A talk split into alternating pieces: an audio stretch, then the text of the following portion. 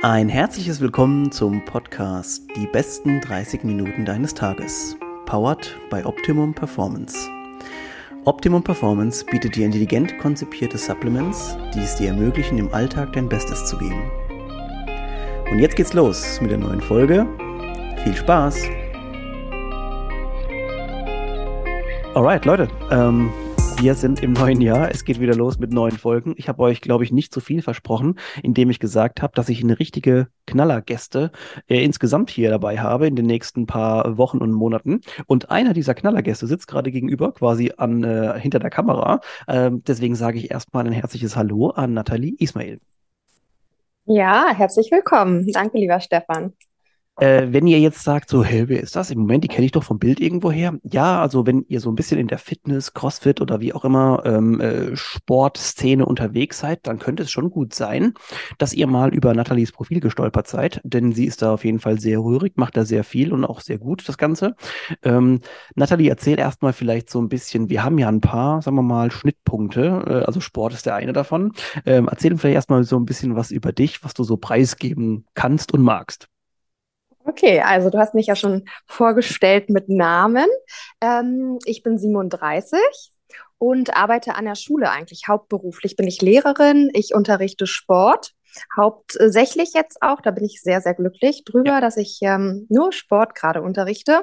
Aber man hat ja als Lehrer immer zwei Fächer. Mein anderes Fach ist Politik, also politische Weltkunde. Genau, und ähm, das mache ich hauptberuflich und als nebenbei noch gibt es auch noch Personal Training und ich erlebe noch mein Athletenleben und bin noch Yogalehrerin. Genau. Vollgepackt. Also ich, ich weiß nicht, wie du dann die Zeit für alles findest, aber offensichtlich weise tust du es. Ähm, und was natürlich für mich sehr schön zu hören ist, ähm, die Leute, die vielleicht auch schon ein bisschen länger oder uns verfolgen, die wissen ja, ich war jetzt vor meiner Zeit oder beziehungsweise als ich das parallel gemacht habe, auch in der Schule tätig als äh, Sportlehrer. Von daher haben wir in jedem Fall ein paar Punkte, die sich natürlich toll bei uns ähm, überschneiden. Und aus Sicht eines Lehrers ist natürlich, oder sportbegeisterten Lehrers äh, immer toll zu hören, weil wenn dein Deputat ähm, so, also deine Stunden quasi höchst oder möglichst aus äh, Sportstunden bestehen, das macht eigentlich immer happy, ne?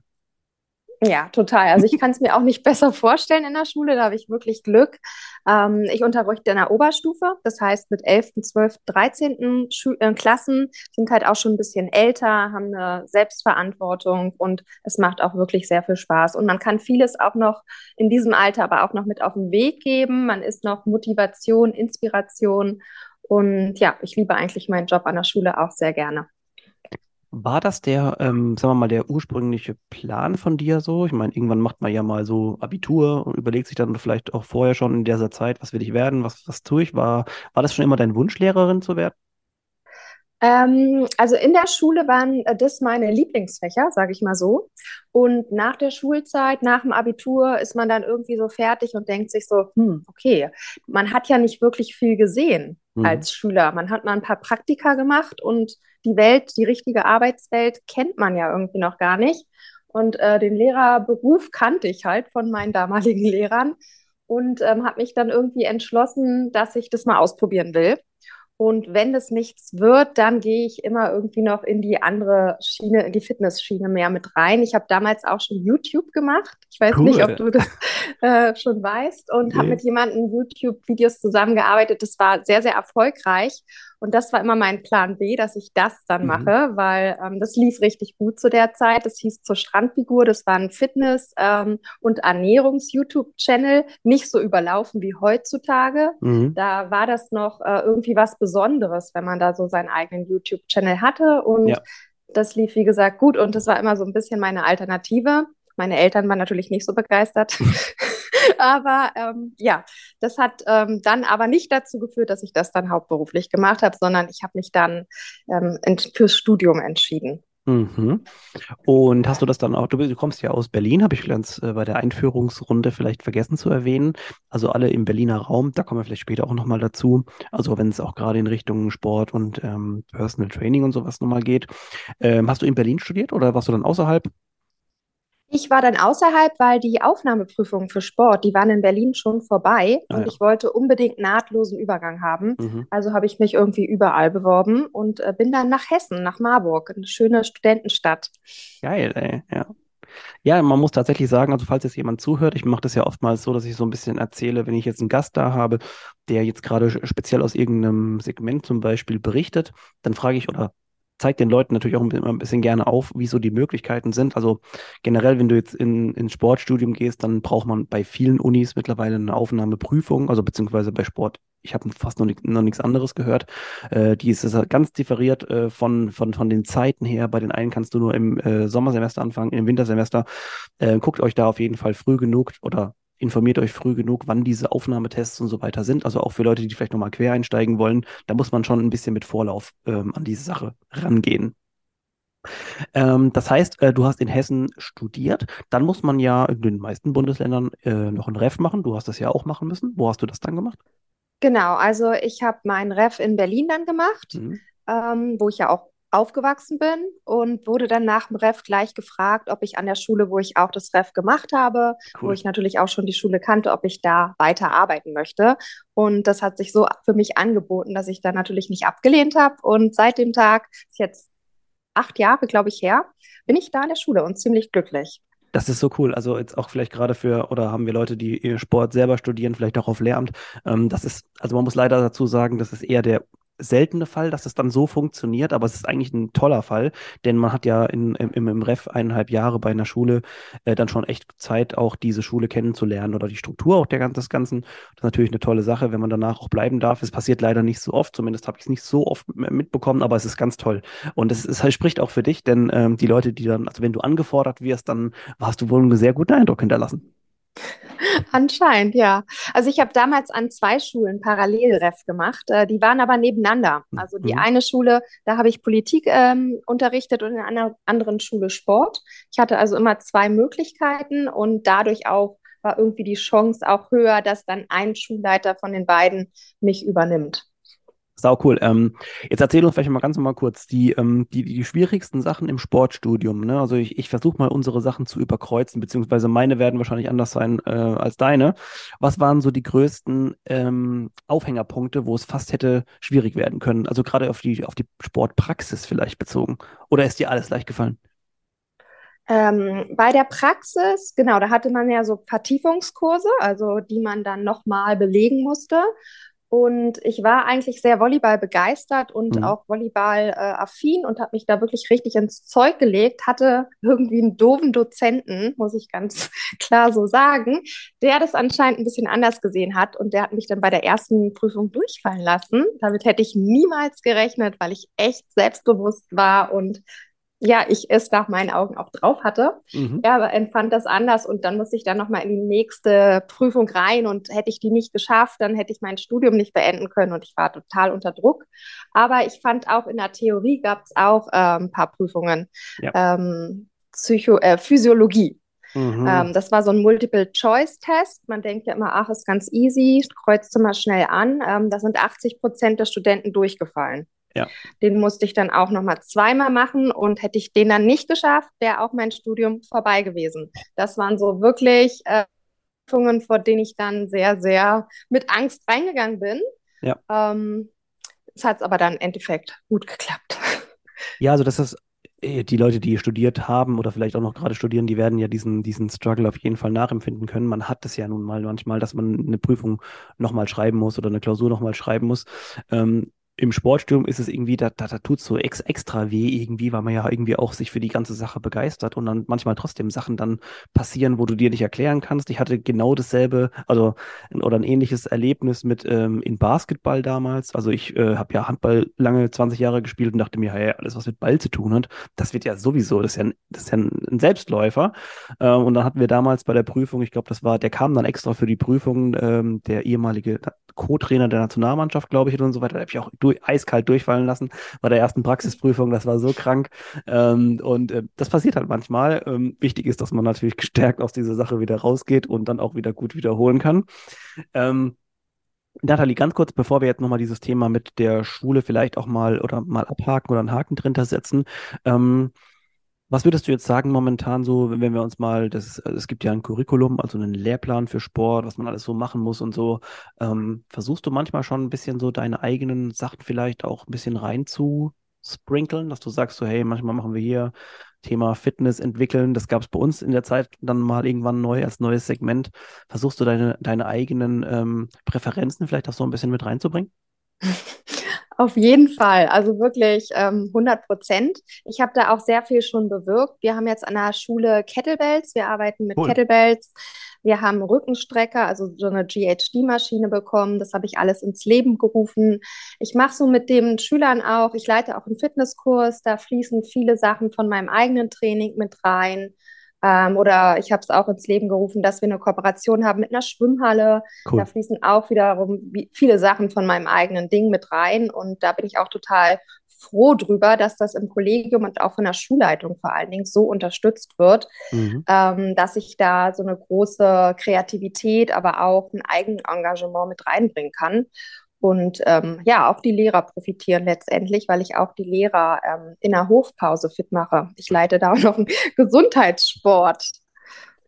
Das ist so geil, man, man stellt sich so vor, also jeder, der vielleicht schon mal oder irgendwie Ahnung hat, äh, wie sowas abläuft, eine Hofpause ist eigentlich so trotzdem irgendwie wenn ich jetzt mal sagen würde, für einen Arsch. Weil äh, irgendwie hast du als Lehrer so, du hast in einer Hand ein Brot, in der anderen Hand hast du vielleicht irgendwie noch äh, irgendwelche Unterlagen und irgendwelche Schüler fragen dich in der Zwischenzeit noch. Also ich weiß nicht, wie man da die Zeit dazu finden kann, aber offensichtlicherweise findet ihr sie. Ja, also das ist dann wirklich so, es klingelt und die Lehrer stürmen in die Sporthalle und lassen sich davon niemanden irgendwie abhalten, weil die auch wissen, ich starte auf Punkt auf die Minute. Also so wie ja. beim CrossFit 3, 2, 1, dann geht's okay. los. Wer zu spät kommt, der hat irgendwie Pech ja. und äh, oder muss dann halt einfach mitmachen.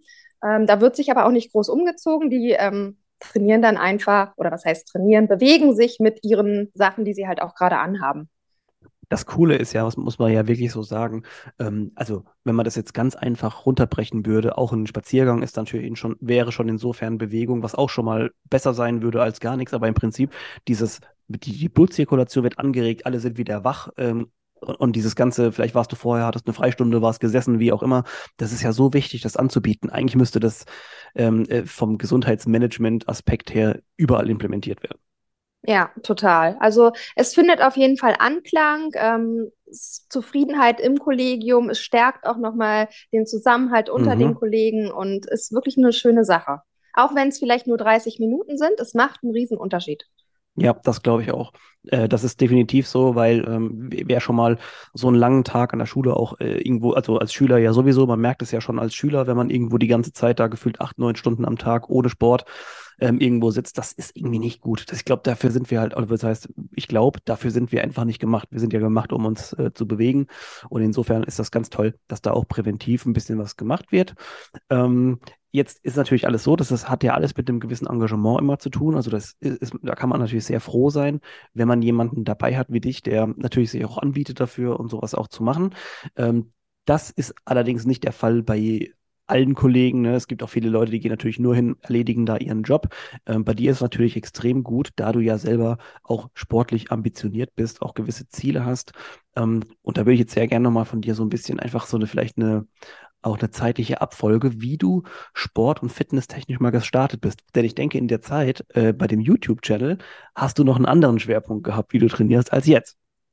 Ja, das stimmt. Also ich habe eigentlich schon ähm, mit klein auf mit Sport begonnen. Ich habe mit fünf Jahren angefangen mit ähm, Gerätetouren, leistungsmäßig. Ich war also im Verein und ähm, war da jedes Wochenende auch immer auf Wettkämpfen und habe halt an verschiedenen Geräten geturnt. Ähm, Schwerpunkt war bei mir damals Balken- und Bodenturnen. Oh. ja, das ist lange her.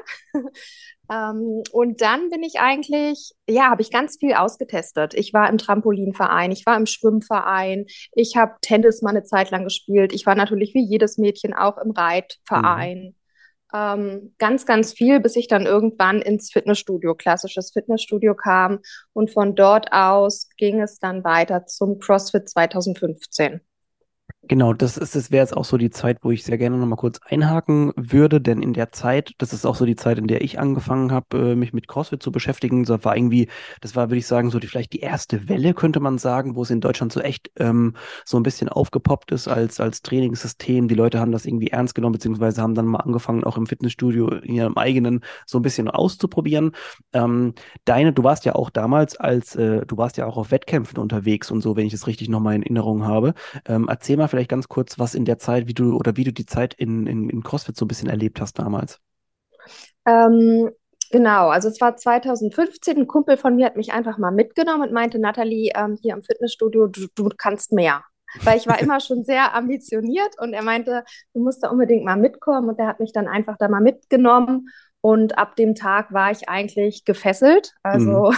Wie wahrscheinlich fast jeder, der zum ersten Mal irgendwie CrossFit macht. Aber ich hatte schon eine gute Basic. Also ich war schon immer sehr, sehr sportlich. Ich hatte Muskulatur.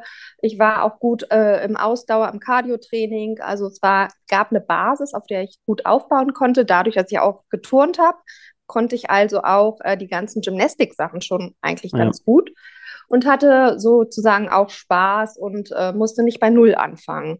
Und das haben die da auch ziemlich ähm, schnell gemerkt in der Box. Und ja. ähm, am zweiten Tag war ich dann nicht in der Funda Fundamentals Class, sondern in diesem ja, Competitor-Training mit drin, kann man sagen. Tag.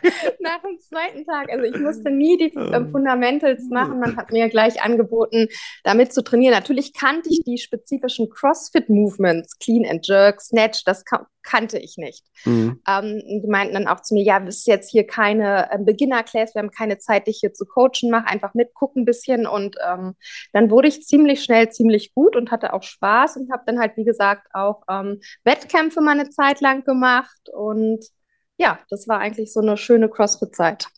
Geil.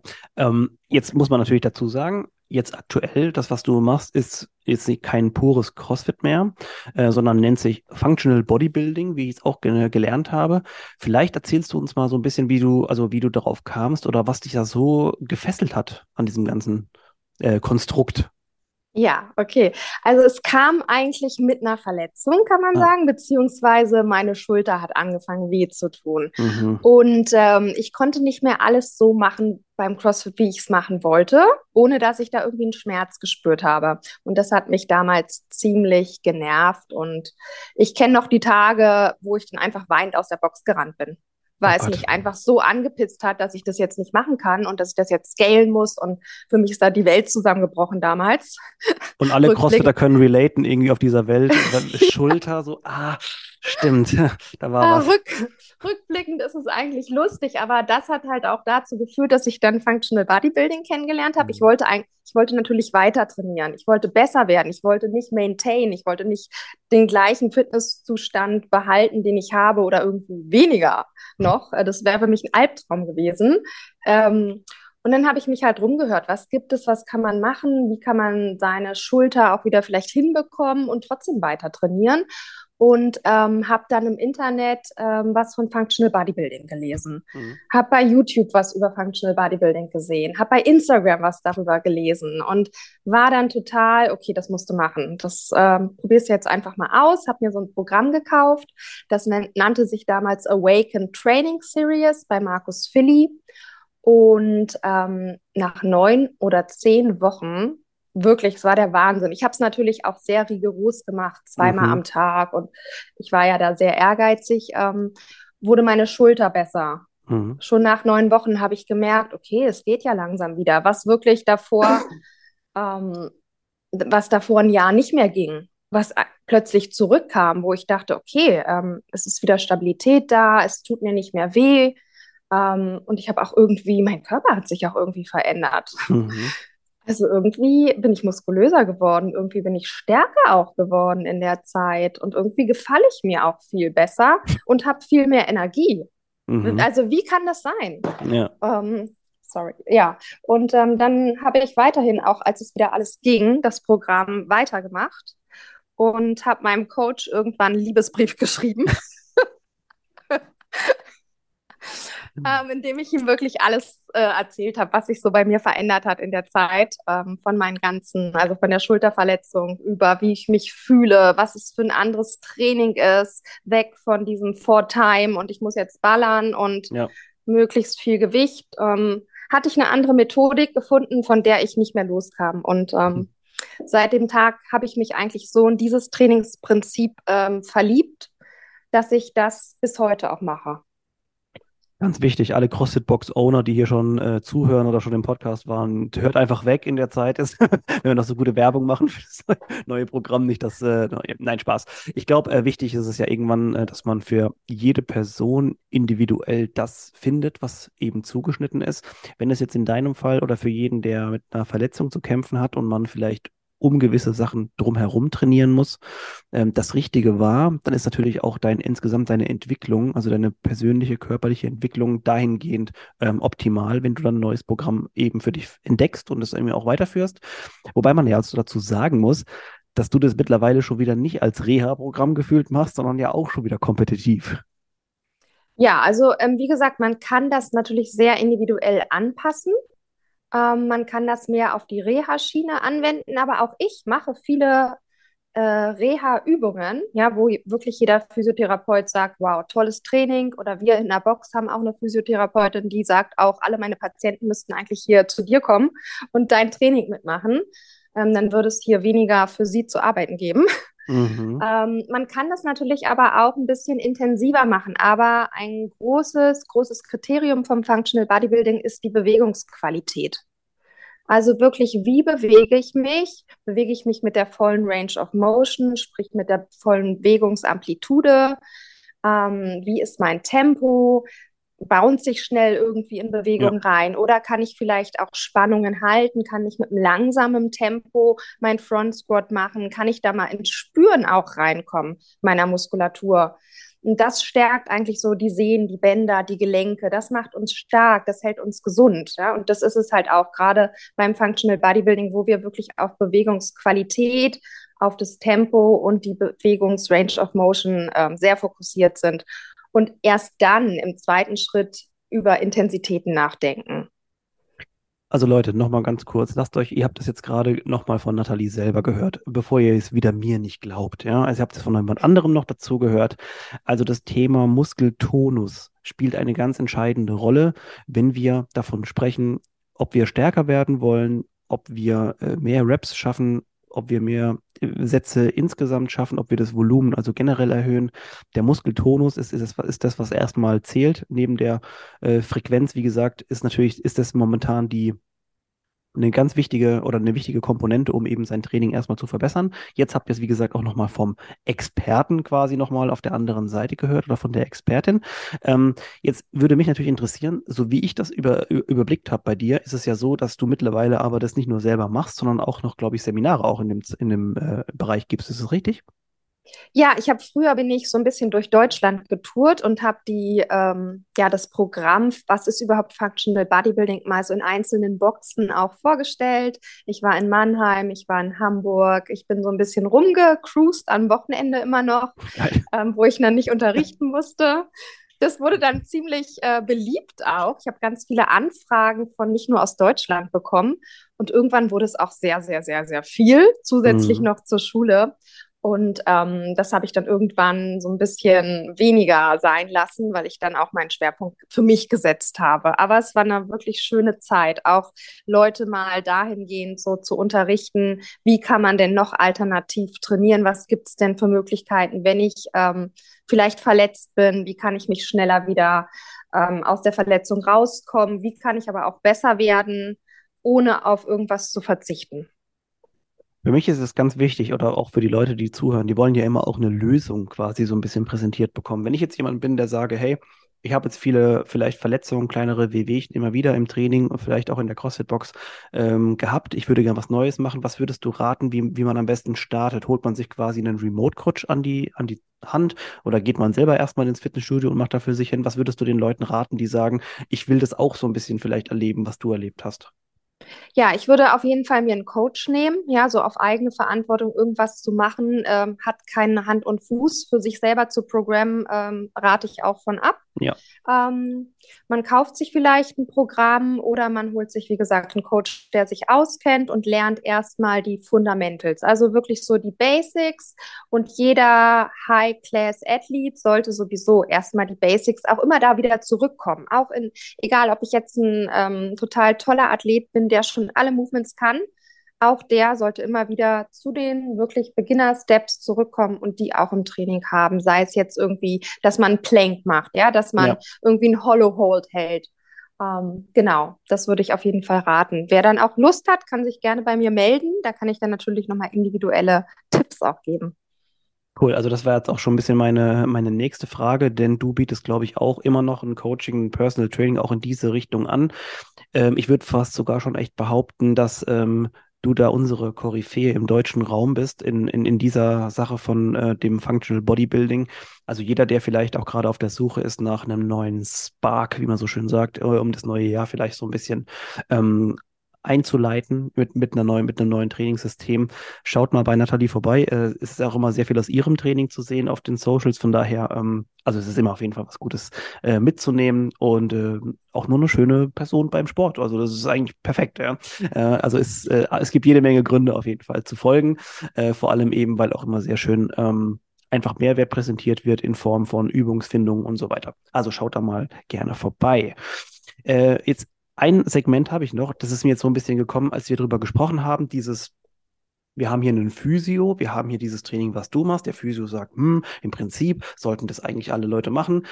Jetzt haben wir ja das Problem, dass die Physio an sich oder wenn ich jetzt irgendwo mit einer Verletzung, ich bekomme dann meine Krankengymnastik oder wie auch immer beim Physio verschrieben, ähm, ist jetzt das Problem tatsächlich nur die Zeit des Physios, dass ich nicht genug Zeit habe, mit demjenigen zu arbeiten oder vielleicht auch die Bereitschaft, neu zu investieren in solche Trainingsmethoden?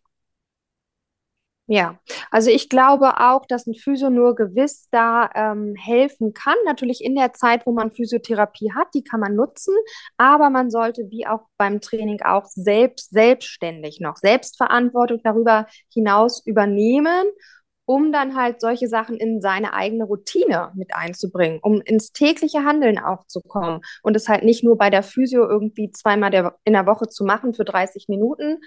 Ähm, dann geht es natürlich alles auch noch schneller und ist auch natürlich viel nachhaltiger. Ich glaube auch, was du jetzt gerade gesagt hast, also selber einfach in die Handlung kommen, ähm, den Wille zu entwickeln, etwas zu ändern. Das ist der einzige Schritt auf dem ganzen Weg, den wir euch oder Nathalie in dem Falle und oder wir auch in unserem anderen Segment ähm, mit Ergänzung oder wie auch immer, den können wir euch nicht abnehmen. Das ist der Schritt, den man selber tun muss und das ist auch der wichtige Schritt, äh, um dann eben nochmal dran zu bleiben. Und ich kann euch nur eins sagen, äh, ich bin kein großer Fan von Neujahrsvorsätzen oder wie auch immer, aber wenn man schon etwas verändern will, jetzt ist eine gute Zeit, ähm, einfach zu sagen, komm, ich packe es nochmal an äh, die Motivation auch ist meistens ja am Anfang des Jahres nochmal doch noch ein bisschen größer äh, für die Leute, die es brauchen. Ähm, ihr werdet merken, wenn ihr über diesen Punkt hinausgegangen seid, dass es euch gut tut, dann wird es eine absolute Sucht werden, weil nämlich die Optimierung der eigenen körperlichen Fähigkeiten, ich glaube, das ist, was uns am meisten weiterbringt. Ja, total. Wenn man auch sieht, wie man sich entwickelt von mhm. Woche mhm. zu Woche, wenn man auch einen Coach hat, wo man auch Ergebnisse einträgt, wo man die Entwicklung mit seinem Coach nochmal reflektiert, wo man sich über seinen Werdegang klar wird, dann ist es ein ganz großes Ding, was einen dann irgendwie auch zur Sucht äh, treibt ja. und man will da weitermachen. Ne? Man will sich natürlich immer verbessern. Ja, Leute, wenn, wenn ihr das einmal so erfahren habt, was, wenn, wenn sich bei euch eben körperlich oder auch dann meistens auch mental. Also dass diese beiden Sachen gehen meistens Hand in Hand. Äh, wenn sich da was verändert und auch äh, ihr motivatorisch gesehen morgens aufsteht und sagt oder abends schon nach Hause kommt und einfach nicht abwarten könnt, bis der nächste Tag wieder ist und ihr wieder dahin steppen könnt und weitermachen könnt und an euch arbeiten könnt. Das ist eine Sache, äh, wenn man in diesen Strudel reingefahren ist, dann passieren viele oder reingekommen ist, dann passieren sehr, sehr viele gute Dinge in deinem Leben. Und ähm, ich glaube, das ist also eine der besten Messages, wie man, glaube ich, den Podcast be beenden können ähm, und ähm, das auf, auf den Weg Weg quasi mitzugeben. Leute, packt's an. Es ist jetzt die richtige Zeit dafür. Ähm, sucht euch was aus, was euch Spaß macht und ja, entwickelt euch quasi auch in eine neue Sache so ein bisschen rein. Nathalie, ich äh, bedanke, also bedanke, ich kann mich gar nicht mehr als bedanken. Äh, ich bin so, so happy, dass du ähm, den Weg hierher gefunden hast in unsere, in unseren Podcast, denn äh, wir haben hier einfach Gäste, die es total wert sind, äh, zugehört zu bekommen und oder zu, zugehört zu werden. Und äh, erzähl uns vielleicht mal ganz kurz, wie wir jetzt am besten äh, auf dich kommen nochmal, falls wir Fragen haben, äh, PT, Remote Coaching oder wie auch immer. Also genau, wenn ihr in Berlin seid, dann könnt ihr natürlich gerne zu mir kommen. Ich habe so eine Art, ähm, oder nicht so eine Art, ich mache Personal Training hier in Berlin.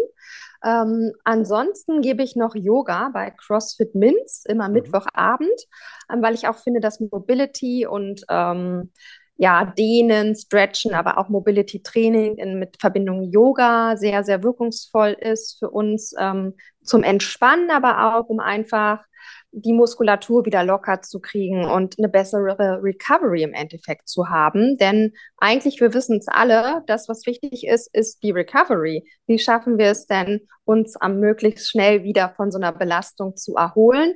Da müssen wir nicht tausend Jahre trainieren, sondern sollten eher darauf auch achten, ähm, wie pflegen wir uns, wie kriegen wir uns schnell wieder auch für die nächste Session bereit oder wie können wir uns halt auch hier schmerzfrei bewegen. Geil. Also Leute, äh, hoppt auf jeden Fall mal rüber. Äh, Instagram-Profil verlinke ich natürlich auch, wie immer, in den Show Notes nochmal, dass ihr direkt ähm, wisst, wo ihr rauszukommen habt. Also Nathalie, nochmal vielen lieben Dank für deine Zeit. Ähm, es macht mich sehr stolz, dich hier im Podcast äh, gehabt zu haben. Es ist wirklich eine große Ehre. Ähm, ich freue mich auf jeden Fall auf die nächsten Folgen auch mit euch. Danke fürs Zuhören und äh, ich sage schon mal Tschüss. Ciao, Nathalie. Ja. Ciao.